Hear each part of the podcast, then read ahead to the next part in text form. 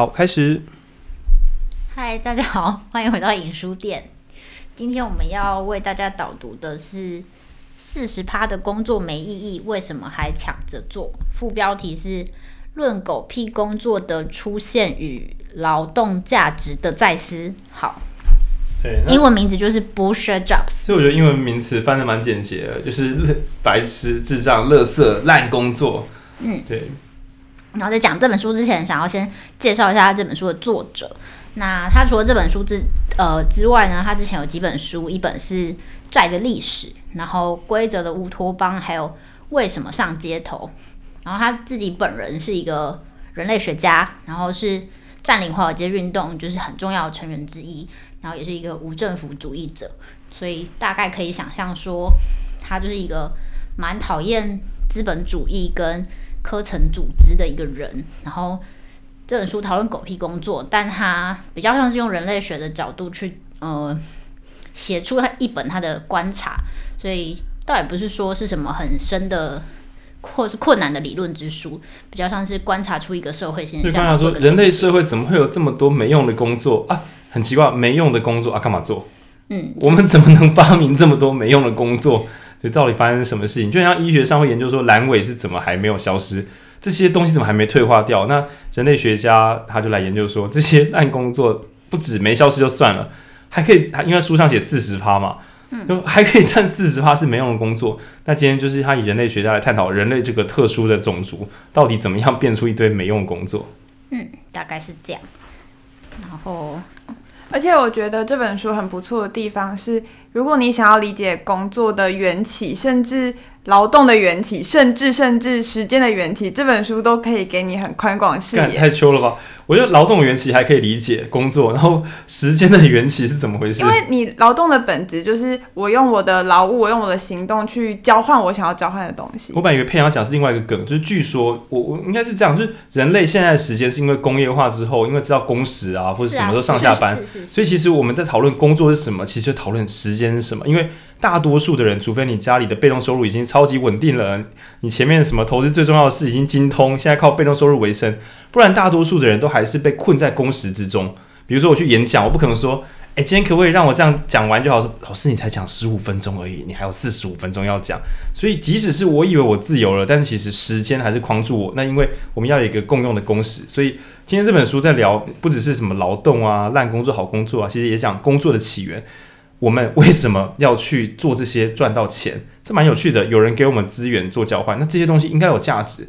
可是我们今天竟然可以做一些没意义的东西来交换到我们可以拿到的资源，这听起来很奇幻。对，这到底怎么发生的？刚刚其实浩宁讲的那个可以延伸一个名词叫“薪水小偷”，就是哦，薪水或者钱。这个这段可能不用解，大家对薪水小偷应该都很理解。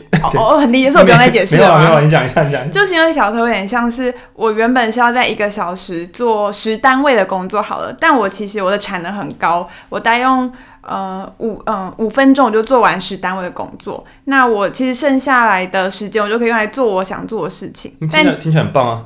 对，可是老板通常不太愿意，他就会觉得我就是买你一个小时，你怎么可能？你怎么可以？就是剩下来的时间都在做自己的事情？Okay. 那就是小大家就会故意做慢一点，装死啊！这其实是我们原本后面才会提到的概念。哦、一定的没有，因为你要想哦，薪水小偷这个概念一定升值于全国民的心中，就算是我们的听众，一定也有当过薪水小偷的时候，谁不是？对所以其实，在就是今天 podcast 的最后，我们也想要跟大家讨论当代工作形态的转变，也顺便连接到我们前面几集谈零规则啊，或是基本收入。我觉得这些都是可以呃在一起一起谈的。我还以为你说最后要教大家怎么成为优秀的薪水小偷，嗯，也不是不行。OK，那我们今天大概分几个部分呢？嗯。我我我先大大概讲一个框架好了，就是刚刚文俊有带一些背景，就我们发现虽然这本书的书名感觉很很闹，就是狗屁工作，但我们可以看得出他其他的书都蛮严肃的。嗯、对，那回归到就是他关注的议题，比如说他是一个无政府主义者，他。不不，嗯、呃，不信任体制，或是觉得科层的存在是浪费资源。解释下科层的话，就相当于是说，我有我的主管，我的主管有我的主管，我的主管的主管有他的主管，这种一层一层的结构。对，那就是这这本书，它就像文娟刚刚讲，它其实是蛮好读的一本书，虽然它蛮厚的。呃，今天我们就从这本厚厚好读的书拆解出三个想要带给大家。第一个是我们想要先跟大家分享，就是这本书怎么谈狗屁工作。就是狗屁工作是什么吗？还是狗屁工作是什么？是什么？OK。那第二个呢？第二个是为什么狗做狗做狗屁工作是一种精神暴力？哦，就是说做这些东西到底是为什么它是一种伤害？因为听起来好像是做这些没用的工作，薪水小偷，快乐薪水小偷。但作者觉得默默做这些乐色工作对你是一种伤害哦。那第三个呢？第三部分我们想要带大家有个综合讨论，就是我们当代的我们当代。工我们当代工作形态可以是什么样子？OK，总之就是一开始是烂工作是什么，然后还有呃第二阶段你说是呃嗯、呃、精神暴力，就是烂做烂工作为什么对身体不好？第三阶段是 OK，那我们该怎么面对我们的工作呢？因为我想听众听到这边其实其实可能又兴奋又怕受伤害，就是我的工作到底是不是一个烂工作？听起来很棒，好像赚到了，就是。可以轻松赚到钱，但同时你可能是另外一种人，就是靠北。我这么喜欢的工作，该不会是一个没用的工作吧？对，我的工作是狗屁工作，或者是它是有价值的工作。那当然也会更进阶的想，我的工作没价值会不会被取代掉？或者是我的工作很有价值，但是它会不会被我做到最后还是变成狗屁工作？等等等等，有蛮复杂的东西可以讨论。嗯，那当然我们一讲到工作的话，一定有些很有智慧的我们的听众朋友想到说。可是人类如果没有工作，是不是很容易坏掉？对，因为就是我们应该都有国小、国中放暑假放到后面，想说好想回去上学的这种感受。那当然，大家出社会应该比较难，有那种我不想再放假，不很难，真的很难。但是我们或许过往都有体验过，过长假期无规划，其实也会有空虚的可能。又更或是跳跃的讲，就是退休之后的死亡率是会暴增的。那会不会我们要用这些工作来维持住？但是整个社会难道都是为了养生给我们工作吗？当然也不是。所以综合来讲，到底发生了什么？呵，嗯，那其实像就是承接浩你刚刚讲的，所以其实你很长时间的放空，或者是长时间无所事事，其实是一件很痛苦。那小海豹呢？嗯，吓到你了吗？但反正呢，对，他有做事，对，他是主动选择这件事情，而不是没有真的没。其实小海豹不是跟你开玩笑，他很积极的在躺躺，那不是巧合。对对对。然后，但是他这边在讲说，就是。我们先讲狗屁工作的定义好了，就是他其实，在书里面讨论了蛮多层定义。那我直接这边，就是为大家朗读最终笑点在哪里？笑点在哪里？没有笑啊，你偷笑了？没有啊。好来，就是最终版本的定义是，呃，完全无谓、不必要或有所危害，然后连受雇者都没有办法讲出这份职务凭什么存在，但基于雇佣条件的关系。却又觉得有必要假装其实不然，而且并且这种有知心的雇佣类型就叫做狗屁工作。所以其他几讲几个关键就是无所谓、不必要，甚至有所危害，这是第一个。然后第二个就是他本人也不知道在冲啥小，嗯。然后第三个是，就算你不知道，或者是你觉得他没意义，你必须要假装没有这件事情，继续做这个工作。所以像刚刚说的，就是。有时候你可能放暑假放到好想回去上课，为什么我现在要放假？对 对对，但是狗屁工作的的可怕之处在于，就是你被迫处于那个无所事事的状态，无限暑假，而且你还要假装自己有在做什么，但其实没有。对，因为暑假你还可以说哦，就放暑假，可是工作你怎么能说哦，我就狗屁工作？可能放假就是你死掉那一天吧。对，对，嗯，然后所以这是他在里面就是。这个定义，我好想铺梗哦。反正我我知道我们听众大概都已经是知识爱好者，我想说哇，这好像是环形监狱哦。好了，不要应用一个更难理解的词来解释。不可表示。对对对，应该应该是了。我们等下之 后之后有机会再给各位做一集音频。好烦。然后除了就是这个定义之外，他也做了就是狗屁工作的五种分类。好，那这边轮到我来介绍一下，呃。狗屁工作它有五种分类，但我必须要说，这五种分类是这个作者他分的。虽然有些我们看来差不多，即便是狗屁工作，但好像还有发挥一点作用。哦，就是我们我们可能会觉得说这个不算吧，但是作者觉得还有一点呢，还有一点功用，但可能真是微乎其微。那我来快速的带过一下。只我们作者觉得它是狗屁，但我们看其实有点狗屎啊。不不，这对这样讲没有比较好，没有比较好，没有比较好。好，第一个叫帮闲。它简单来讲，帮闲什么意思？它在它里面给的一个名词，它帮助了帮，然后闲就是很闲的闲。它的意思就是，其实你的工作没有实际功能，但你只是挂在那边，你光是一个人出现在那边不做事，也会让老板有好效果的。举例一下，呃、我举个例子，三小了。黑道大哥他出场的时候，哦、假设他身边没有带任何一个小弟，人家可能会觉得干他超弱，嗯，所以他必须聘用一堆小弟来跟着他，跟在旁边。等下，等下，那除了黑道之外，有这种谁需要帮？书里面举的案例是，他有一些呃高阶的商务经理人，他为了让自己看起来是很厉害的经理人，他要必须要聘请，例如说助理或者是其他他的。呃，业务联络专员来帮他打电话，即便他本来可以做这件事情，他也要应聘一个人，哦哦哦，让人家觉得说，哇，你这个公司规模有大哦。他叫帮闲，但是以中文俗称叫派头，嗯、就是看起来比较气派，就是派。比如说，我们有时候是穿很贵的衣服干嘛，但有些是后面多带两个人。就是去谈案子之后，明明我就是老板，但我还说哦，我是业务经理啦。我后面带三个人，但我是业务经理啦，就是撑住那个局面的，撑住了场面，以获得更高的地位或者是更高的谈判的时候给对方的压力，这样子。所以可以说，其实对老板来说，这一份就底下的那个人不是狗屁工作，但做助理做派头的那个本人，派头本人是狗屁工作。所以我在这边。其实帮到忙了吗？我跟一双皮鞋的价值可能是相近的，欸、对啊，或是我就是因为没有钱买很贵的表，所以我决定聘两个人站在我后面。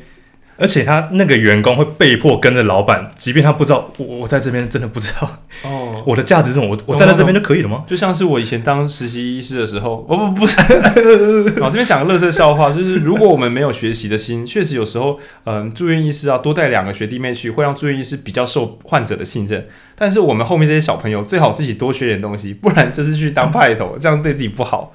如果一直这样下去，绝对是狗屁工作。OK，这个可以理解。第二种叫打手。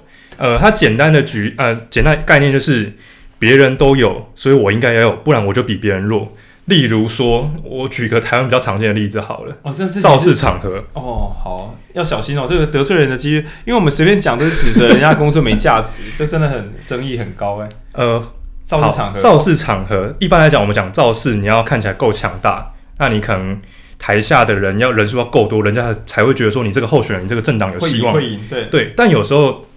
可能其实大家都没有那么想出门，然后你看到对方竟然找来了不是自己自愿自发来的支持者，所以你也聘了对方动员了，害我也要动员，而且对方用聘的，我只好用聘的。对，但我觉得这样子比较不太精确。对，因为他他他里面讲的其实比较像是他讲比较精确的是像是公共关系部门，就是公关部门很多他说现在有很多大学都有公关部门，然后他们负责提出，比方说大学今年的策略愿景。之类的，就是并没有什么实际帮助的公的的的的东西的文件。一边讲一边想，不知道有没有听众或听众的朋友，不是我们的，就是 对。然后，但是反正，但是这些职位，重点是这些职位产生的原因，是因为大家都有，就是哦，某大家的大学都有。这听起来不像是，不就像是大学本身吗？嗯呃，呃什么意思？你知道为什么要有大学吗？因为别人都有读大学，所以我们别人是加，我们是科技，我们本来是。职校嘛，下面科技大学，啊，你知道为什么要变科技大学吗？因为别人家变科技大学，哦、所以现在全部都对类似的逻辑。哇，那那我们来介绍下一个，就是所有科大的听众要说，好哦，我科大的老师们，呃，好好哦，好，呃，我不是说各位有问题，我说工作有问题，工作有问题。下一个人，呃，下一个角色他叫做补漏人。那补漏人，顾名思义就是我帮这个公司或这份呃其他伙伴补他的漏洞。听起来觉得好像没什么问题，对不对？我就来救火的啊，啊不就医生？医生不就是补漏人？就是啊，我的肝有个破洞。对，但大家这边讲了，他补漏人的意思是他补的那些漏，其实完全可以靠系统制度、新的科技技术 解决掉的事情，自动化解决掉的事情。但因为原本工作场合那些人根本不想做一些更新，或者是使用这些软体，于是他还派出一个人来补漏。呃，这个其实我之前有做过，就在我们学校，我们有做过一个。呃，核销单位，我们去帮别的学系的呃聚餐做核销，这样什么意思啊？你在干嘛？就是一般会有导生聚嘛，然后可能呃，好可以讲，有导生聚，以靠近违法边缘，导生聚，那导生聚会有学校的经费给他们，那同时这些人申请经费的同时，他们必须要证明哦，我们真的有开导生聚，我们不是拿你的钱去浪费，那他必须要核销资料。核销资料不知道为什么的，好像没有特别的单位在处理，于是我们就成立了一个志工团 来接手这些核销资料的会诊，那也包括一些联络，就是跟持岛生聚的这些人联络，然后把资料会诊完之后归档，哎，他啊，为什么他们不自己核销就好了？呃，这就是问题所在，我不晓得是哪边出了问题，甚至我觉得这是你只要有系统，你网络上填一填应该是没问题的。好，但这不是重点，重点是他怎样成为一个狗屁工作呢？据我自己待在那个社团两三年观察，这些核销资料应该是没有人认真细看过的。你还待了两三年呢？呃，我们有在社团活动期间找别的事情，让我们有别的意义，所以 对，为了社团营运，我们做了一些比较不狗屁的事。为了这份狗屁工作，我们找了一些不狗屁。就你像说，你这份狗屁工作，社团在里面学会了围棋，这样对。但是那个这并不能够遮掩这份工作本身问题很大。好，总之我们为了这份狗屁工作，看起来为了不让它看起来那么狗屁，所以我们找了其他更多有意义的事情来做。但这个就是后面会聊到的二阶狗屁。对，后面应该会再提到。好，OK，第三种补漏人，第四种呢？第四种叫打勾人，他简单讲就是做一些没有用的问卷的人。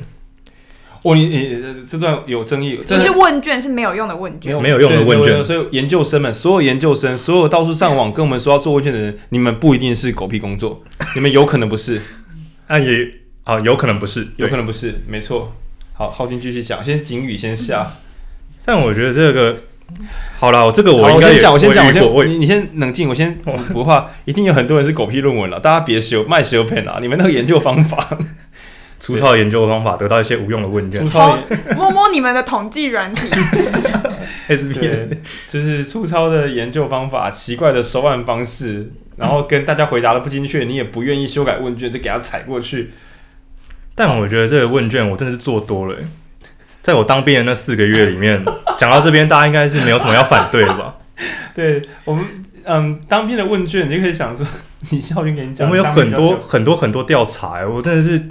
我们入入伍的第一天，那个早哎不是，我们中午才到。那个下午，我们填了八张问卷，当然有三张是资料表，跟五张我不知道是三小，就是举个例子，重叠性很呃很高啊那个呃，可恶，飞到我想不起来内容。但大概是调查你有没有一些不良嗜好啊，或者是你的身体健康状况怎么样。但是有两三张看起来是类似超类似的健康调查，由不同部门发过来的。但总之我，我我们觉得那个问卷他收回去也不一定会看，建档啊，建档。而且你知道为什么我觉得他们不会看吗？那些问卷答案，那个班长有叫给我们一些固定的答案，所以他也不会想看。为什么？因为答案一定是我给了你们的答案，我还看你们的考卷干嘛？而且有些是后续有一些宣导之后，想看看官兵们听的怎么样，收获怎么样，一定有收获。答案班长也给了，大家填在八十分到九十五分之间，不能写一百。对，这就是打工人，就是就是，我觉得打工人最精要的就是虚应故事，嗯，就是所有人都是虚应故事之王。然后包括我书里面有举一个例子，就是呃，就是当政府被检举，比方说有人收贿啊或者是什么的时候，然后他们就是会成立一些委员会。之类的，真相调查，对对对，但他们并不是为了调查真相，他们只是为了证明我们有在处理这件事情。哦，我知道很多学校的性评会也是这样子啦，很多啦，很多啦。对，所以大家就是开始进行一个纸笔作业，就是产生很多好像有在调查的表格，然后这就是打工人的精髓。嗯，嗯好，那我们终于要来到最后一个叫任务大师。这听起来很厉害，很棒！绝地武士任务大师，对，但大家可以把它理解为他是一个可能部门的主管吧。那这个部门主管的唯一任务就是把他接到的任务，呃，确保分配到每一个伙伴的身上。我觉得这听起来也好像也算是对，这听起来很有用。但是它里面给了一个定义，就是但假设今天这个任务大师这个主管不在，他下面人其实可以完全不受影响的继续进行这些工作。哦，当这种情况发生的时候，你会发现。但其实也是整个狗屁工作的精髓。当你发现你不在的时候，不会有任何影响，你的任务肯定是狗屁工作。啊，那谁不是呢？这是没有，不是，不是，不是，悲观。这个世界这么大，总是有人可以取代我们。但讲的是没有人取代也没有没有关系，也没有关系。他讲的是取代，他讲的是消失，消失这个东西不存在也没有也不会怎么样，不会影响。哇，对，哇，那那，那我们这个频道算狗屁工作啊？嗯，但对我们四个很有意义啊，应该就不是。对，因为我觉得条件是自己觉得做这个没价值也很重要。所以可以回归，就是为什么会有这五种工作的分类？这个并不是人类学上严谨的分类，而是我我觉得必须要再退回去，为什么会有这本书？就是它其实是来自于一篇作者原本呃，算搞笑写的文章，也不算搞笑，它比较像是一个社论的投书。对，后来引起广大的回响，他就决定成立一个信箱来搜集大家狗屁工作的经验。大家觉得自己在不知道在干嘛。对，然后后来真的收到就是数千数百封的，就是回信。然后后来会诊了大家的想法之后，集结成这大概五种分类。但也必须说，不是，嗯、呃，可能我们以为的狗屁工作是，比如说行政助理或者是清洁工，但不是。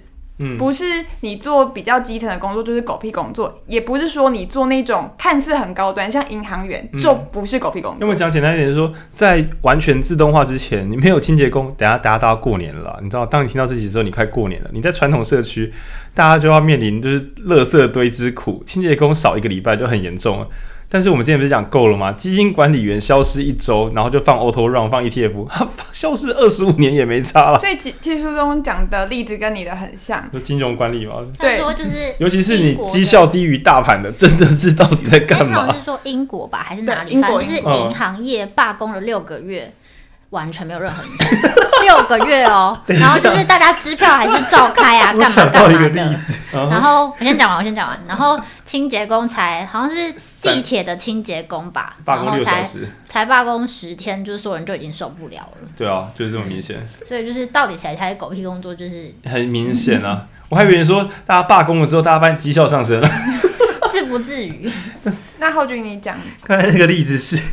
大家知道我们国内的政治发生过一件事嘛？就是我们立法院可能被占领有一段时间，但据说 好像对国政没有什么太大。就是行政院还有在动，立法院停摆，但好像好像好，我们就点到这边，点到为止。那我我想要讲的是，从这本书的成书背，就是写这本书的背景到资料搜集，你可以看得出，其实这样的分类是非常主观的。嗯，就是。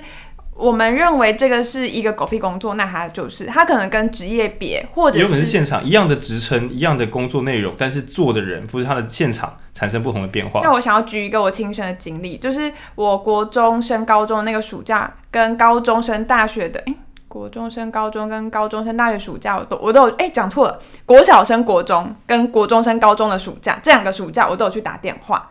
那打电话？打补习班打电话？补习班电话呀呀呀！对，就是彰化。彰化的补习班很流行，就是在补暑假或寒假那种需要补习的期间，挨家挨户打电话来推销大家来试听。嗯、哼哼，那我国小毕业跟国中毕业我都有，国小毕业就去打电话，因为我很穷。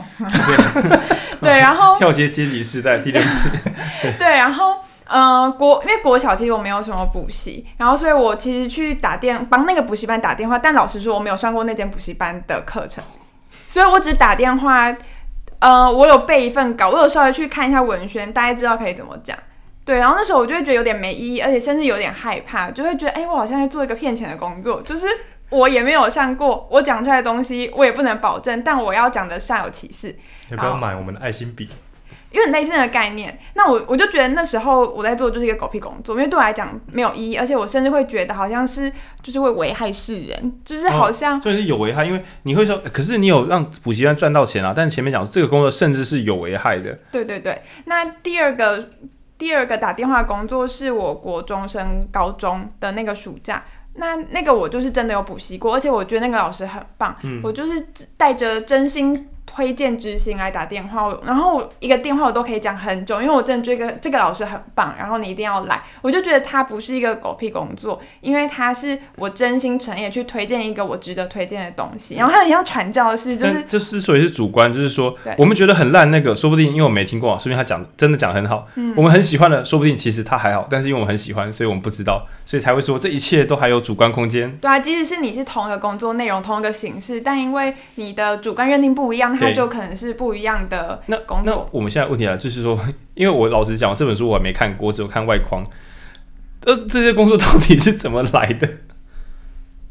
嗯，这样再讲他怎么，我们应该是我们比较后面才会讲他怎么来。哦、好，我们应该先讲说，我们先讲他的危害，然后再讲他怎么来。然后我以为他，我以为危害是啊，就很无聊啊，然后就没帮助啊。危害除了无聊跟没帮助之外，他其实有更重要的，我们应该要知道他到底。为什么可怕的原因？好，可是薪水小偷这么多，会让我觉得大家一定很困惑说啊，薪水小偷不是很爽，月入八万，什么都不用做一些对，但原地打转，这样有什么不好？他花两章的时间在讲说，哎、欸，大家都以为薪水小偷很爽，但其实事实不然。有人当薪水小偷当到崩溃啊？对，当到崩溃。对，嗯、是理不够多吗？不是，不知道。好，来来来来来来。好，就是这本书的。精神暴力就有两个章节，那他有提到二十世纪一个德国心理学家的研究，他那个研究是在讲，呃，研究分两个阶段，第一个阶段就是你让一个刚出生的小婴儿，你比如说小婴儿碰到一支笔，然后笔动了，那小婴儿看到笔动了，他就他就知道我是一个有能力的人，因为我看到笔动了。他碰了笔，然后笔动，OK。对，那小英的借由这一个动作来确定我是一个有能力使笔动的人。听起来很像我们家的小橘猫。对对，那他是他是确认自自我存在在这个世界的一个证据。Okay, okay. 能动性，正版的能动性。对对对对，是就是字面上的能动性。对，我的行动可以使东西改变。那又或是我们传统讲，我的努力对这个世界是有影响的。对，能动就是能动，这是一种自我的感知能力。Okay. 对，然后第二阶段就是当。呃，心理学家称这样子的，因为你看到世界因我而改变，嗯嗯，心理学家称之为这叫做操之在己的喜悦，操之在己的喜悦。OK，好，有。那第二阶段就是当小婴儿推笔，然后我强制让笔不动。哦，反正就是不管用用抓住还是怎么样，反正就是做个机关让笔不会动。对，然后呃，这个研究结果有一个戏剧化的转变，就是小婴儿顿时会很愤怒啊，然后、啊、他是本来推会动，现在推不动吗？对。就是他是预料之外的事情，uh -huh. 所以他先愤怒，然后最后会拒绝的再行动。那慢慢的他会僵直，然后他就全，然后他开开始对这个世界麻木。等一下，这该不会是那个吧？不是不是不是，就是嗯，我先下一个标。五个流程啊，你先讲，你先讲、嗯。这个被心理学家称之为叫做徒劳无功的创伤。我想到的是，我们一般在讲那个要跟家属讲。就是你的家人悲伤五阶段，悲伤五阶段是什么？配你背一下，心理系的配音。心理系的并不会教这个啊，真的好干。至少在我我印象中，悲伤五阶段第一个就是否认，嗯，愤怒，然后第三个可能是怎样，但最后是就放下。可是我不太一样，不太一样觉得啊，那是经历过，那是放下了情绪。然后，但他这边讲的是，是你靠了这个动作跟你有影响力，你才认知到你自己是你自己。对，所以你是透过这个去建构对于你自己的认知。就是我们本来我们是借由跟世界的互动来认识我们自己，所以这个互动蒸发掉的时候，你会有种自己也跟着消融的感觉。对对对，就是这个互动蒸发之后，你对自己的认同也不见。但我超怕这个的，我从小就很怕，所以我一直想办法做一些，就是有办法改自己，想办法想办法成为有能动性的人。对，所以当你坐在一个狗屁工作位置上面，你发现不管你做什么，这个世界都与我无关。嗯。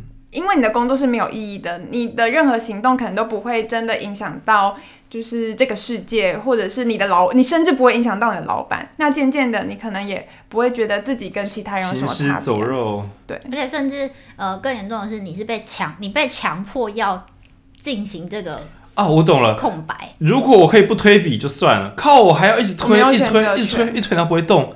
对。对对对，所以你甚至会怀疑啊，就是难道我真的是一个有能力的人吗？难道我就是没有办法促成任何影响的人吗？因为你如果没行动，所以就没影响，你可能不会这么怀疑。但是问题是你有行动，而且没影响，那会不会渐渐的我就可以不用行动？那如果是学习佛斯那种推到顶端再滚下来，好像还好一点，你至少看他动过，推的过程中他有在动。动，对。虽然我最后被惩罚了，但是终究我是有能力的，只是因为一个外部限制使我能力。你知道是那个雷在整你，对，你知道有我我有人有更大的外力，但至少石头有在动。但如果从头到尾薛西弗斯推，哎、欸，他没在动，我的可能就推不推不下去，推不下去。书中另外有延伸，就是他有讨论到说，就是狗屁工作有很多种类型。然后他他里面讲精神暴力，就是在讲说，其实这比较像是一种就是权力的展现，嗯，就是老板是为了嗯。他想要证明他的权利，所以他叫你就是坐在那里，然后做你的工作。我们先不要讲，老板有时候就是说系统需要你，所以你给我待下来，但系统并没有在意你是不是有能动性的，所以系统的权力高于你，而且你永远无法反抗他的这种。因为有时候甚至嗯连嗯。不要说老板，因为有时候搞不好这个组织它也是被分派下来的。没有没有，他要讲的我要讲的事情是，他有两两种两种不同的痛苦，嗯，一种是老板，你知道这个东西是来自于你的老板，嗯嗯，然后但另外第二种痛苦是你刚刚讲的，这个东西来自于系统，所以你甚至不知道你要对抗的是谁。哦，就很像有些人就是就是说最终都是神的审判，所以我就很无力嘛。啊不不不是啦，乱讲乱讲乱讲了，宗教战争了。对，系统或是个人。而且回到你刚刚讲的学习佛斯的例子，可能是我觉得比较有感知能力的人才知道啊，可能是有外在限制。嗯。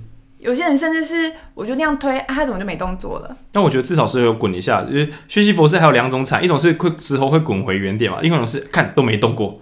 哎、欸，那我真的觉得都没动过那个版本更烦。嗯，虽然推上去滚下来好像徒劳无功，但如果时候都没动过，应该更痛苦。但另外，我觉得最但最痛苦的是。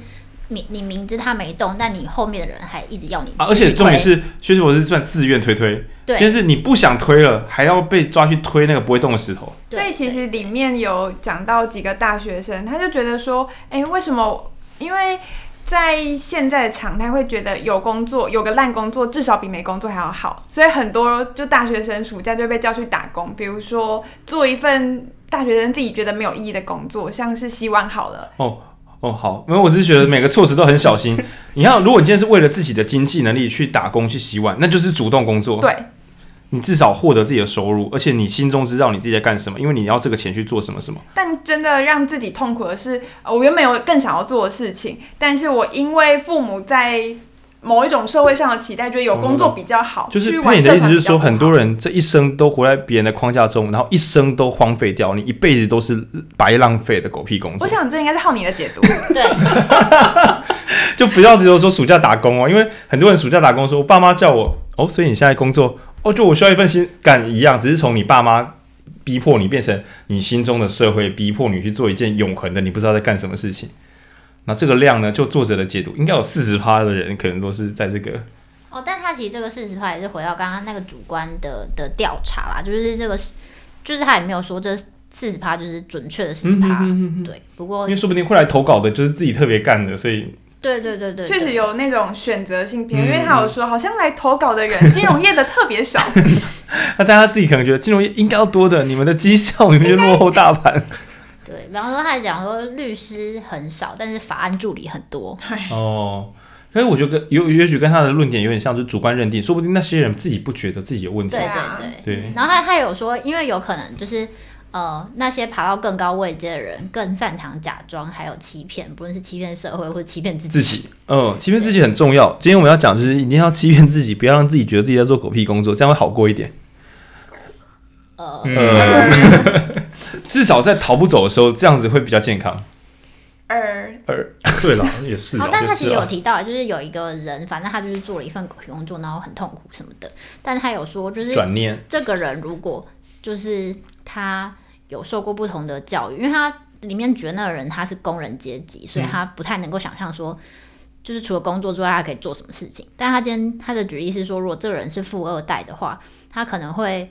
虽然这些这些工作，这个工作很狗屁，没有任何影响，但是他会趁这个机会去，呃，比方说拓展自己的人脉啊，什么什么的，那他可能就不会觉得这是狗屁工作。就找寻自己的价值。那我有个很困惑的地方，那如果做的人他我只是为了钱而来，可是这件事情让我本身很喜欢，自己可以赚到钱，赚钱本身就是他幸福的原动力的话，那他会变成狗屁工作吗？以这个个人来讲，是不是就不会？不会啊，因为他没有觉得自己的工作没有意义。我觉得这要谈，这要谈到，嗯，就是下一个章节，他有讨论价值这件事情。我觉得听好像有对社会的狗屁工作，对跟对个人的狗屁工作。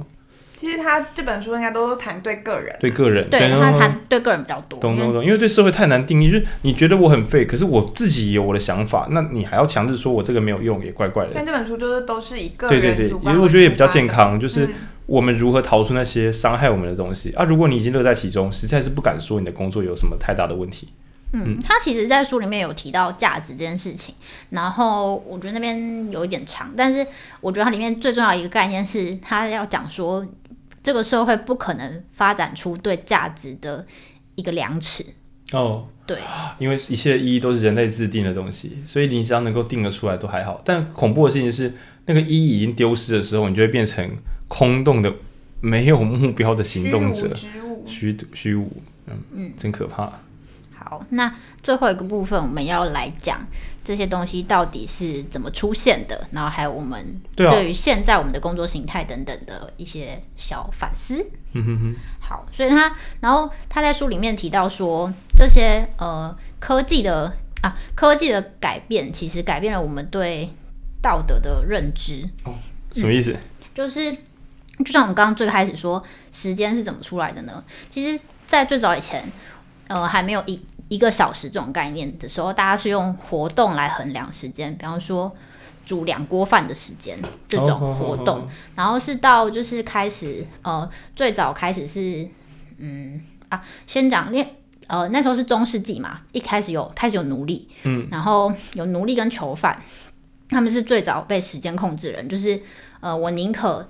你们都有事做，即使是无所谓的事情也没关系，但你不要闲下来。嗯。然后这个概念到后来就是被用到殖民地的一些工厂，在有工业革命之后，有工业革命跟殖民的工厂，然后这些才开始有了时间的概念。嗯。然后时间的概念。我我解释一下，就是因为我们刚刚有很多震动的声音，是文君的手肘放在桌子上一直甩动。Oh, oh, oh. 对，然后我跟文君解释的时候，文君无法理解，因为我不能讲话，所以我现在讲一下。哦，好。这应该不是狗屁工作。对，好。捕动人没有啦，开玩笑。来，继续继续。对，然后就是这个时间开始有了工厂，然后才有了时间，然后学校其实也是为了工厂的准备而产生的产物嘛。Oh, oh. 对对对，然后才开始大家都有了时间的概念。那、嗯、我觉得可以总总结几个阶段，就是一开始大家可能都是相对时间。我是比如说像文君讲的烧两壶水的时间，或者是他说烧两锅饭哦，两锅饭 就是相对时间。对，然后后来其实，在读中古世纪那时候历史。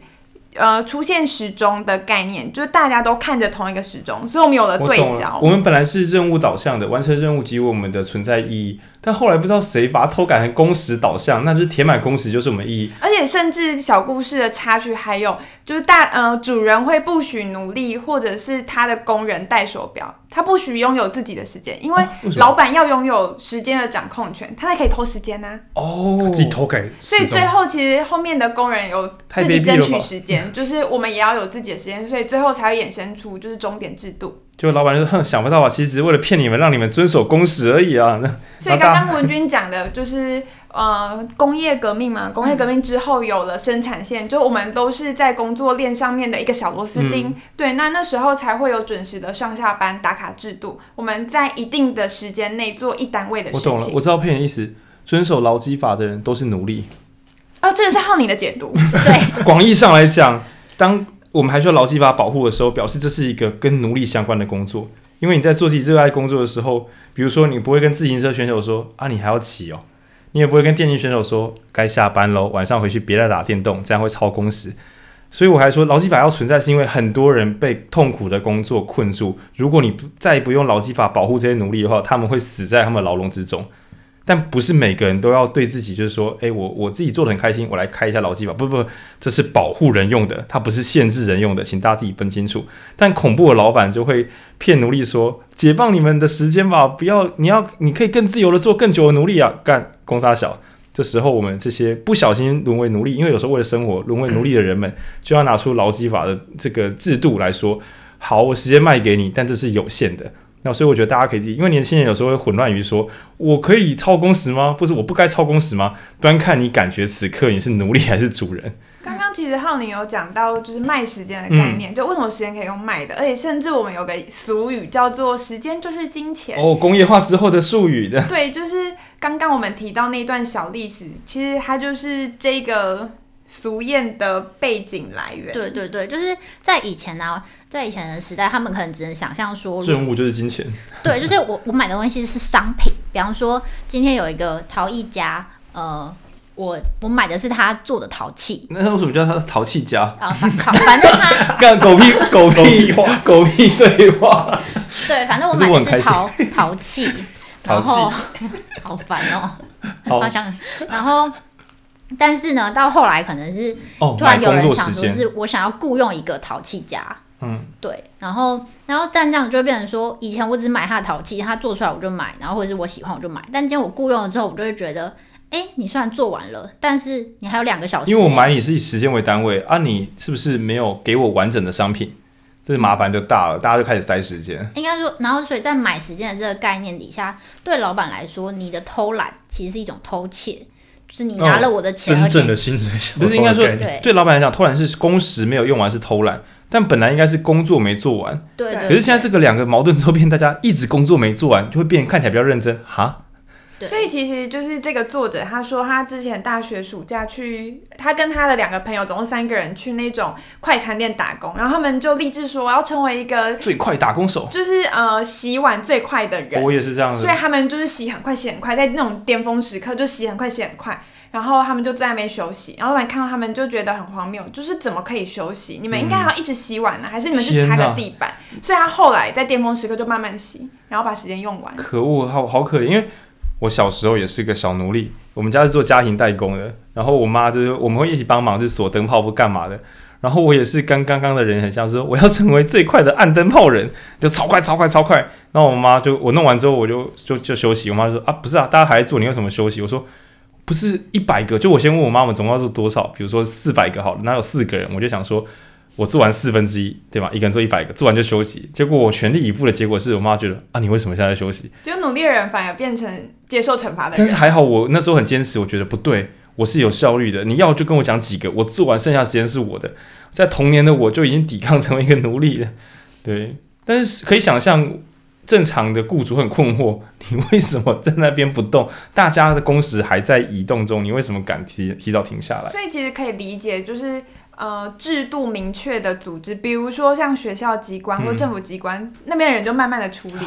哦，让我想到以前国小、国中、高中上课，我都已经大概知道老师在教什么了，为什么还要坐在这边坐完四十五分钟？因为他不能成为薪水小偷，所以只好我也来啊！我知道，这我我现在是帮闲，就我为了让老师感觉他有在教，可是我已经会了。可是我如果现在我现在如果走了，这个老师就没有用，所以我要坐着。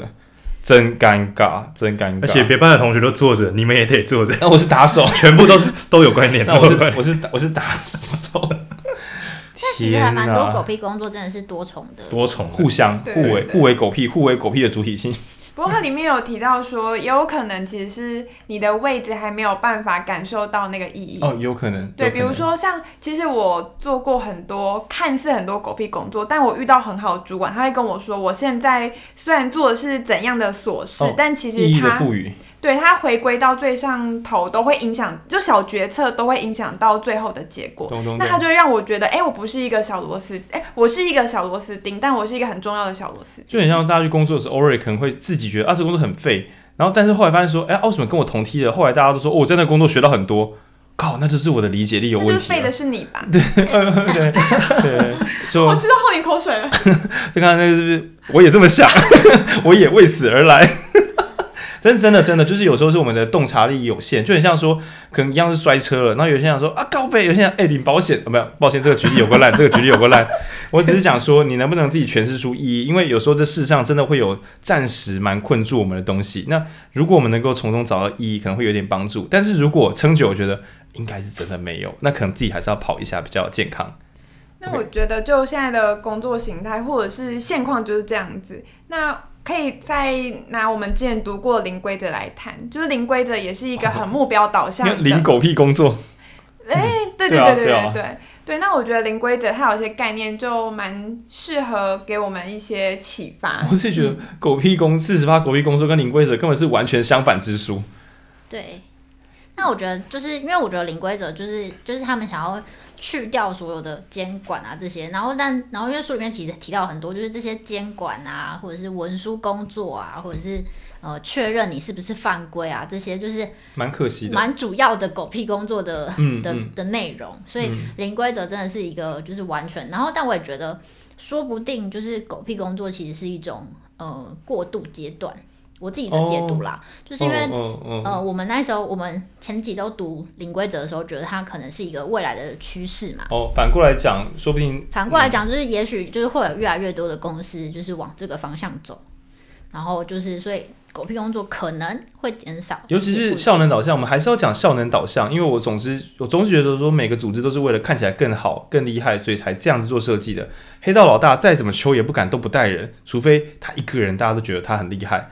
但是但那些人对组织是有效能的啊，所以传统可能做核销或做各种规则，或者是升迁制度，都是为了某效能的提高。但当今天有人研发出规则更少、更深刻而效能更高，其他人难免会心痒难耐，想说啊，那这样蛮好的，不然我们也试试看好了。所以确实有可能会就是互相影响。那就很像说，每次每当我们的高中或者是国教在说改课纲的时候，大致上现场教学现场的人或是外面的家长都会觉得完蛋了，完蛋了。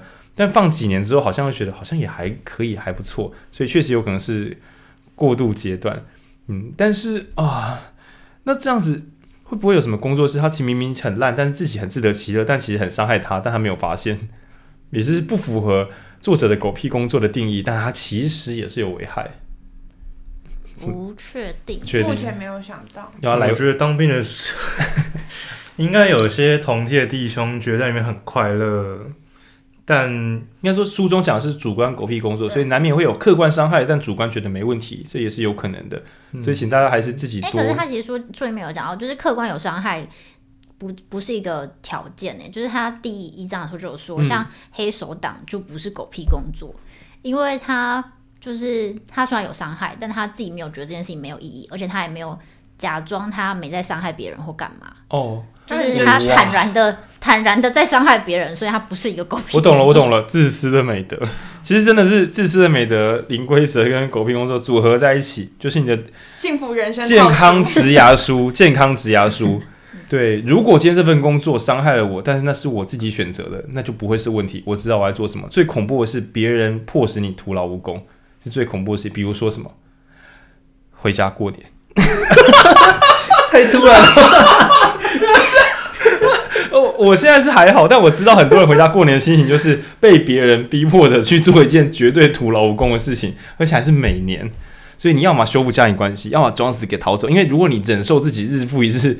好了，当然过年一年只损他一两天还好，但如果频率太高，就像情绪勒索，你要一直跟你不知道为何要相处的人这样连续相处下去，你一定会因为低能动性然后自己坏掉。我有想到书中提到一个名词叫做情绪劳动，那这个是出现在航空业的空姐，嗯，就是他们需要服务服务车上，呃，不是车上机飞 飞机上飞机上，服务范围变广了，飞机上的乘客，然后他们必须要一直笑。嗯、就算他们可能很辛苦啊，要克服时差，他们还一直笑。其实台湾的医院有时候医师也是这样啊。对，然后那个就被认为是一种情绪的 劳动，你要你的情绪就变成是一种劳动工作的一部分。嗯，其实回家过年何尝不是呢？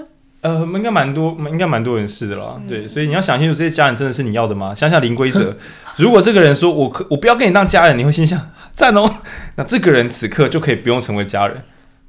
好，我们呃，刚刚有一秒很干净的沉默，超干净。那我觉得我们可以来谈一下作者在这本书最后给的解法是什么？嗯，哇，这个很厉害。这个我们其实我有先偷看结论，我觉得这真的很厉害。就是大家不是被迫的，呃，也许是为了生计啊，也许是为了有一点意义感啊，或者社会观感啊等等的，然后只好去演戏、演戏上班。那要怎么样铲掉这一大堆没用的工作？可是你知道，以政府来讲，他也不敢让大家失业，不只为了钱，而是。这些人不上班要干嘛？因为他其实有提到狗屁工作有一个很大的来源，是因为二次大战之后，不论是左派政府还是右派政府，都以就是降低失业率害怕失业为一个重要的目标。欸，左右派都害怕失业，我以为是，我想一下，我以为是左派会希望政府要出力去。提供工作，然后右派会觉得是你们没有竞争力啊，就不要上班，死在路边算了。呃，不太一样，就是左派它里面写的是说，左派就是像你说的，就是他会觉得，诶、欸，因为社会福利嘛，你应该想办法创造更多工作等等的。然后，但是右派右派的说法是你应该要奖励那些创造出更多工作的人。哦哦，又或者是就右派某种想法是生产力，社会的生产力，生产力是最高指标，如何把人的生产力换起来？教育说什么都是为了生产力，生产力，生产力。所以搞到最后，左左派为了保护人，右派为了生产力，大家都要工作。嗯，那这为什么右派？哎、欸，最纯的右派不是不会产生没用的东西吗？哦，就是这就是一个假假象，它里面也花了很多力气在批评，就是市场并不会真正的，就是大家都呃，他他在讲狗屁工作的时候，最常遇到的反驳论点就是怎么可能？市场怎么会让放任这样的事情发生呢？哦，市场是有效率的，无限有效率，怎么可能会让没用的东西跑出来？对，它有，它存在，它一定是有用的。然后，但它里面花了蛮多时间论证，当然不是，就是市场就是会错，市场就是会我懂了，错估价值。对。但我觉得有时候可能是买买到满足感，比如说呃赌博这件事情，如果大家一直赔钱，怎么会一直去赌？没有，他们买到满足感。就很像投资者，你你怎么投资都低于大盘，怎么会有人还要不用只是投资？哦，因为他有满足，还有自己动手做的感觉。而且我觉得对政府来讲，这种狗屁工作是一种控制的手段。就是你与其，就像浩宁刚刚讲的，与其让大家没工作，不如让大家有一个工作，但稍微无聊点也没关系。与其让大家闲闲的，然后可以在那边听什么影书店 Podcast，不如让大家加班到累爆，回去连戴耳机听都觉得头大，连上街头都觉得累。对对。欸这是真的，这是真的，这是真的，这是真的。所以它是，我觉得再拉远一点讲，它就是一种控制的手段。嗯嗯，从你开始上国民教育的第一天开始，你就已经开始被政府控制了。哦，不要，我们不是那种电台，不要再 阴谋论电台，阴谋论电台。嗯。所以这本书它其实作者提出的解法，最终解方是什么？基本收入。大家可以回去听第几集，十七还是什么的？我们前面有一集讲基本收入，哦，那集好硬啊。对，但那集确实讲的是基本收入，把钱给大家，大家自己去找自己喜欢的东西，不要再让政府当中间人，因为中间人又变成另外一种倒霉鬼、狗屁工作。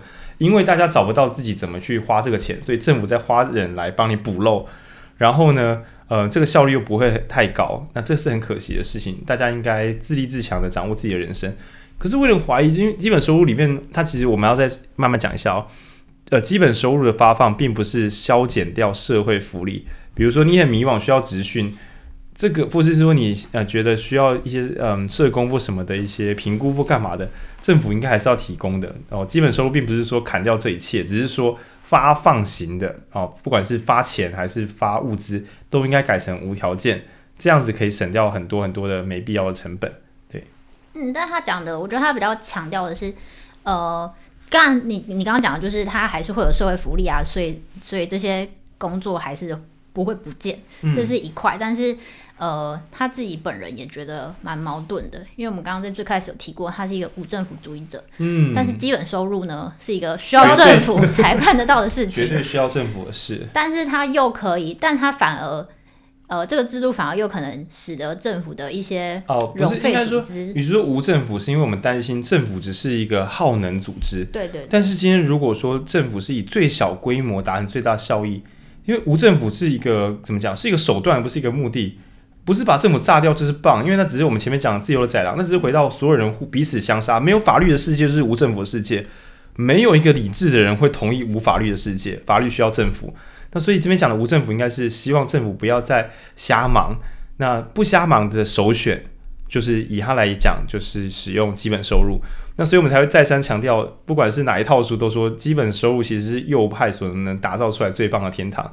对，请不要再说这个想法很左了，这真的很可笑。嗯，然后会被发被人会发现你没读书。对，而且想这个作者讲的是在的是在在的历史，他讲的是金钱的起源。那我们交换物资，交换一切，最终最有效率的应该是，如果我们有多的财货，应该是回到人们自己做选择，而且练习做选择。因为能动性拿掉之后，人们会越来越，你就想从小到大你要读什么学校都是爸妈讲的，然后最后等你大学毕业说啊，你怎么不知道自己要做什么？靠腰，就很像从小到大之后你不要交女朋友就要交女朋友，啊你怎么还不结婚？靠腰，能动性被剥夺到最后是能力本身的丧失，还有动机的丧失。我自己觉得两种啊，我没有推东西的能力，因为我根本我连推的时候我都不出力，反正推不动嘛，我就不出力。变习得无助了，对，变习得无助，就我轻轻的压着，假装往外推，可是我肌肉已经萎缩，我已经不再愿意推了，不，不再相信自己能推了。然后另外一边是，就算我好像推得动，可是我不愿意了，因为我搞不好又是无能为力的，所以他又无能，然后又没有动机。然后你再跟这种人说，去自由的飞翔吧，靠腰跳出去就摔下去。那所以我觉得很多迷惘模式的年轻人，可能也是不小心前面吃了太多这个低能动性环境。为什么要读书？因为你要考高中，不是啊？为什么要考高中？因为你要考大学。干，根本就没有人弄得懂到底在干嘛。然后过十几年说你要选，你要找到自己，你要能够做学习历程，然后考上一个自己喜欢的大学。你认识自己很重要啊！看啊，就没有我的。我认识完之后，我的结论是我知道了，我没我什么都不是，这就是我自己空空的那个核心，即为我自己。你要我拿这个去面试吗？就变这种很很可怕的事情。嗯。但我觉得他的，因为他的基本收入其实它里面有讲说，就是基本收入还是有很多关于基本收入的辩证，然后但他他也有提，他没有就是不是真的很完整在讨论这件事情，嗯嗯嗯，但他主要只是想说，想要讲说，其实他前面的狗屁工作跟精神暴力已经论证了，就是无所事事是很可怕的，然后同时。这些人啊，因为他的工作很痛苦，但他们反而有可能在下班的时候做很有产能的事情，所以也不需要担心说发钱给大家，大家就会躺在那里就是装死。嗯。OK，就是你知道吗？他这个作者认为，真正的没有产能是被强迫去做没用的事情。但是啊，你看哦，大家平常上班都这么狗屁，但下班还可以自己搞东搞西。如果你知道他们进就不用为了上，不用为了演戏，专心去搞东搞西，那不是很好吗？嗯，对，你浪费他每天八小时，他都可以做得这么好，你何不把时间还给他，让他完整的去发挥价值？对，嗯，其实我觉得这集特别适合在礼拜五晚上听，哎，为什么？为什么？因为礼拜五是一般大家工作时间的最后一天的最后一刻，然后我觉得在这个机会可以大家夜深人静，静下来想想自己到底是不是真的喜欢自己的工作。你知道，可是那关键是什么？你知道吗？就是我等一下要上传。对啊，没有啦，开玩笑。好，我会努力的，因为这是一份有价值的工作。听啊，你可以在下礼拜。其实我觉得这是一个无时无刻都要自己想的一个议题，哦、因为其实。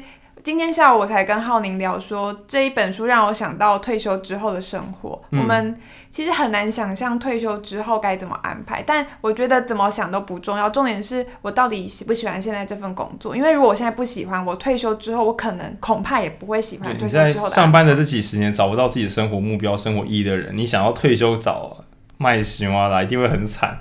对，因为这是需要练习的。那即使你的工作本身绝大多数都是无趣的，你可能要找。那我可以从中学会什么呢？我可以从中发现什么呢？自己去挣扎哈，不要随便的躺下说啊，我的工作狗屁工作，不是，这只有放弃的人啊，没有真的烂，严格讲没有真正完美的烂工作。对，你就算只是一个站在旁边的小弟，你想说，我可不可以看起来更厉害一点点？光是这样的一个小小念头。会让我想到有点像刺激一九九五，就就算你囚禁我，我还是在讲说，你给我一个小铁片，我就可以钻出这个牢笼，我有一天逃得出去。存着这样的信念，人就不会坏掉。哪怕你现在工作烂得不可思议，怎么样都找不到价值，那个逃亡之心可能就会让一切工作暂时不是狗屁工作，伤害不到你。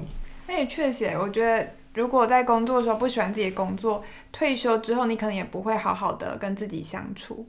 就是、嗯、我不晓得。就是有没有听长辈讲过？就是比如说以前负责养家都是爸爸，然后爸爸退休之后，他就开开始想要离婚了。Oh. 就是觉得爸爸在家里好好会碎碎念，以前工作至少还可以消耗他的精力。哦哦哦。对，但是他没有了工作，好像就失去了意义。然后退休之后还不晓得要干嘛。嗯、但那个是传传统啊。然后现在我猜我们这辈的年轻人或许可以更乐观的想象。就是我们逐渐的有更多的资源，可能是因为我们的教育让我们找到喜欢的工作，甚至我们可以去追寻，或者是想象我们最好的样子，哦、然后慢慢的去。配你讲的是好的一面，就是我们的选择看来变多。对。但我反而觉得我们更容易狗屁工作这边，我们要细细的定义哦，就是你自己失去价值感，我们也很容易看到别人的工作看起来很厉害，手动的把自己的工作转成狗屁工作，因为你自己觉得我的工作好无聊。那这其实是更恐怖的事情，就人家是工作真的很废，还在想办法，然后你是别人看觉得你的工作不错，你自己把它 turn off 变，我现在是狗屁工作，你的心已经死了。那这也是很恐怖的事，只是因为网络会把最好的一面展现出来，人家跟你说他表演多棒，就他后面明明其实就外人眼中他做了几十个小时的狗屁练习，根本不知道在干嘛，或是到处就是吃闭门羹，但他只会展现他最棒的那一刻，然后你说哈好好哦，哪像我是狗屁工作，那所以可能自己要小心。尤其我们之前，嗯，影书店的同呃听众不知道了不了解，我们有个活动叫复杂生活节，里面有一件很有趣的乱象，所有人都大多数人都觉得自己的科系很无聊，或自己的工作很没价值。然后你一跟别人聊，别人都说哇，心理系好酷，哇，当医生好好。就是所有人讲自己是干嘛时，别人都会说哇靠，你这个超酷超棒的。然后每个当事者都不知所措，想说哈是吗？我以为我是狗屁工作。对，所以可能是我们已经麻木了，然后无法发现自己的价值在哪里。那这个说不定跨领域找别人聊一聊，会找到原来我的工作是为什么而来，那我又可以往哪里去？总之自己要找出价值。但我觉得同时可能要注意时间，就是哦，你说现在快十二点了吗？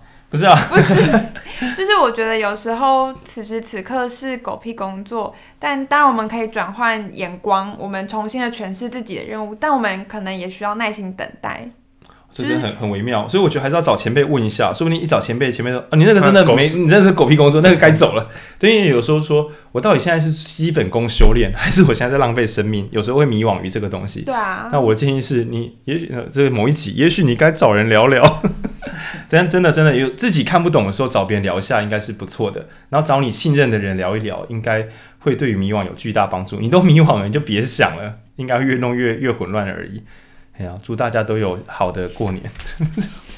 太突然了吧？因为我我真的觉得过年是一种节点，就是除了跨年之外，过年也是一个今年又过去，而且你知道过年很容易有什么亲戚啊什么的，大家可能大家都会关心你的工作。那、啊、你这在干嘛？四十趴的聚餐没意义。对啊，我就在过着狗屁工作、啊。年终多少啊？对，但很可能是所有人都很钦羡你，只有你自己知道。我真的不知道为什么要做这份，我只是能让家人好像开心一下、炫耀一下，但自己的心快要死了，这也很恐怖。奉劝大家解放自己啊，嗯。或是在困境中解放自己，不一定只靠转职，因为很多人都想说，我换一份工作就不是狗屁工作了。哦，你有一个狗屁之心。那我想要在节目最后自我揭露一下，我想要自我介绍，我想说阿是佩颖。嗨，大家好，我是佩。就是我想自我揭露部分是，其实我有时候对外很难说出我我我的工作是什么，有点难介绍。其实我也是啊，标签可能是比如说书店的店员，哦、那。呃，如果更广泛一点，可能是企划或者企划助理。但我后来的感觉是，就算别人不认为这是一份嗯好的工作，我都觉得还好。就我觉得它是自我价值感的一种展现，就是即使别人认为我不是主管职，但我都觉得我很有能动性，就是我知道我的行动会带来一些很不一样的事情发生，它是有影响的。对，那。我觉得我以前就是小时候、高中在想象未来职涯的时候，我可能也会在想说，是不是应该要进大企业工作？它比较像是一种人生成功的保证。我小时候也是，我小时候也说，应该如果是医师，应该是大医院的医师或什么的，这样子比较比较厉害。就现刚现现在是，就现在就是一个无业游民这样，对吧？应该可是我觉得，如果我爸妈在，我想说进大大的医院，让他们去去外面可以爽一下，跟别人讲哦，我儿子在哪里上班，好像蛮不错的。哦，还好他们过世。不过我觉得，就是我我的任务已经在考到一个还不错，大概可以让我爸妈在外面说嘴就已经够了。对，有有时候我们，你可以想说社会会囚禁我们，会有时候我们是为了某些人，然后只好去演戏啊。演戏的时候，嗯，家人开心，自己可能开心一下下，但那个一下下，也许不是无限的，对，也许不是无限的。对啊，我觉得在工作，就是有时候我们会把工作视为一种自我价值感的衡量指标。Oh, oh, oh, oh. 对，那就自我揭露。我的结论是我还蛮喜欢现在的工作。其实应该有时候像我们这种呃，我自己的工作有时候是为了诠释价值，是我的工作之一。因为我是提提案的人，我就说不配，你是是世界最大的繁体中文电子书平台的核心合作对象。真的啊，真的啊，真的啊。对，然后还有可能专业内容，就是你的工作原则上是一般的新人可能三到六人做不来的事情。然后还有你，你让三四十岁的人都觉得，就算是我来做这件事，我也做不到，而且是厉害的职场前辈。对，有时候我都会，因为我这样说好了，一个会内省的人都很容易时常没自信，就是神经病才会觉得我超棒，每每天都超棒，你有什么毛病？那他应该就不是内倾性格。对对对，说一个内省性格的人应该时常觉得自己哪里不足，那这也是好现象。这时候我就是想说，那些很比我厉害的人，我欣赏的人有称赞我吗？我都是觉得说，如果他们称赞我，我应该还不错。对，因为就是原像我自己失去自信的时候，我就想谁是我欣赏的，他觉得我很棒，我很欣赏他，他觉得我很棒，我很棒，我觉得这比较简单，很像用一个反作用力，不然有时候自己会变飘忽。比如说，我都三十几岁还这边，对，你看人家就是嗯自习七七，对不对？人家不到三十岁，那流量这么大，人家一集可能是我们四年的流量，我们在那边录这个狗屁工作，哦、嗯，应该哎，干我没有算过，搞不好是哦。如果是爆流量的时候，确实有可能是。但是如果我不能赋予自己价值的话，嗯，我会我有时候想说，那些我觉得很厉害的人，八成也有漫长的赋予价自己价值的支撑期。再加上呢，偶尔都会我很尊重的长辈觉得我很棒，所以我就想说，你看他也说我很棒，那我我就很棒好了。对，就是花式哄自己还是很重要的。然后今天这本给我的一个心得是，如果我能够成功的哄自己，我就永远会保持一个能动性还没有消散。我就算推不动大石头，可是我还想推，我赢定了啦！对，真是乐观的人。嗯、那文君呢？哈？文君，你对狗屁工作有什么？我觉得我提供一个比较不一样的观点，好，比较悲悲观的观点。对，刚刚有提到说，就是有些工作我们可能是想说啊，为了让爸妈就是可以出去说说嘴啊什么的，那也不用就觉得这样很糟。我觉得有时候也是，就是或者是哎、欸，我就是为了支撑家计，所以必须要有这个工作啊等等。嗯、那我觉得。对啊，就虽然他你可能觉得他蛮狗屁的，但是你还是可以肯定他那些不狗屁的部分。哦，就是这个工作没有价值，但是我的家人有价值，我为有价值的东西努力，这样也是这样也很好。对啊，然后或者是你可以就是在至少在这个，我觉得是不要让自己认知失调啦。所以就是你在、哦、就是在清楚这个认知之下，然后去做，比方说转职的准备啊，你即使你就觉得说啊。花三五年 maybe 也没关系，但是我开始准备这件事情，嗯、因为我知道这个狗屁工作我不想做，然后但是我也知道我现在是为了家计低头，然后但是我我愿意努力是就是我我为了家生家嗯维持家里的经济，所以我在这边做一份我没有很喜欢的工作，我很棒，因为我为了家里负起责任，而且呢我也没有放弃要过做让自己过得更快乐，但是让自己过得更快乐并不是放弃工作让家人饿死，我一边撑住家里一边在。继续让自己变得更好，更喜欢自己，我真是太棒了。所以我觉得推到最后都是我知道我要做什么决定，我愿意承担什么责任，然后我做了决定。因为如果我在没有想清楚就做决定，我甚至可能在呃处在狗屁工作的时候，我把我的情绪转转嫁给其他人，我会觉得啊，这就是这个世界让我变成这样子的，社会对我不公，啊，就是自私的美德这样。我我为自己的幸福而活，而且。但是你看，第一点，我们让狗屁不要不要让自己的工作变狗屁工作，所以是我为我自己的幸福而活。可是反过来，今天如果你是主管职，你有权，你甚至是政府机关，你有权利制造一些工作，要小心，不要让别人为了自己的幸福而活。对，因为这是很残忍的事情，你会毁掉那个人，这是偷窃。所以其实今天这本呢，就是自私的美德的再延伸，想不到是。但他其实，嗯。好吧，作者可能不会同意。对，作者可能不会同意。对，因为爱因兰德蛮容易跟人吵架，蛮蛮蛮蛮容易讨人厌的。而且它里面其实有指明指明爱因兰德，哎，就是有很多爱因兰德跟海耶克的信徒都会来反对他。哦，应该是反对基本收入这套，不是不是反对前面就是市场怎么可能创造出没有意义的工作、哦、这一类的。爱因兰的太理性，爱因兰都觉得每个人都会这样，所以谁不会呢？哦，很蛮多的，对，对对，蛮多的。他的学说成为自己的盲点，就是他如果可以达到他的境界是一件好事，但大多数人碍于体制，碍于自己能力有限，种种种种，所以做不到。嗯，然后等于说，呃，今天这本书也是看到这些人的无奈，然后设法。你要么自我解放，要么就是不要去危害他人，让他人陷入这个困境之中。尤其是政府机关，因为我想这种写这种书的那种超级大大都是有影响力的人，也是在提醒政府设法发一些让人们可以有价值感的工作，不要为了方便，比如说发一些，嗯哦，我知道这个能力有限啊，职训很麻烦啊，不然就发给他一些清洁工。可是每个人都知道，这个随便用个机器扫得比较快。